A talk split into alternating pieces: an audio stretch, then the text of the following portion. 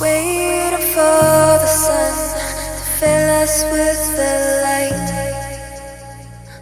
We're waiting for the sun to bring us back to life.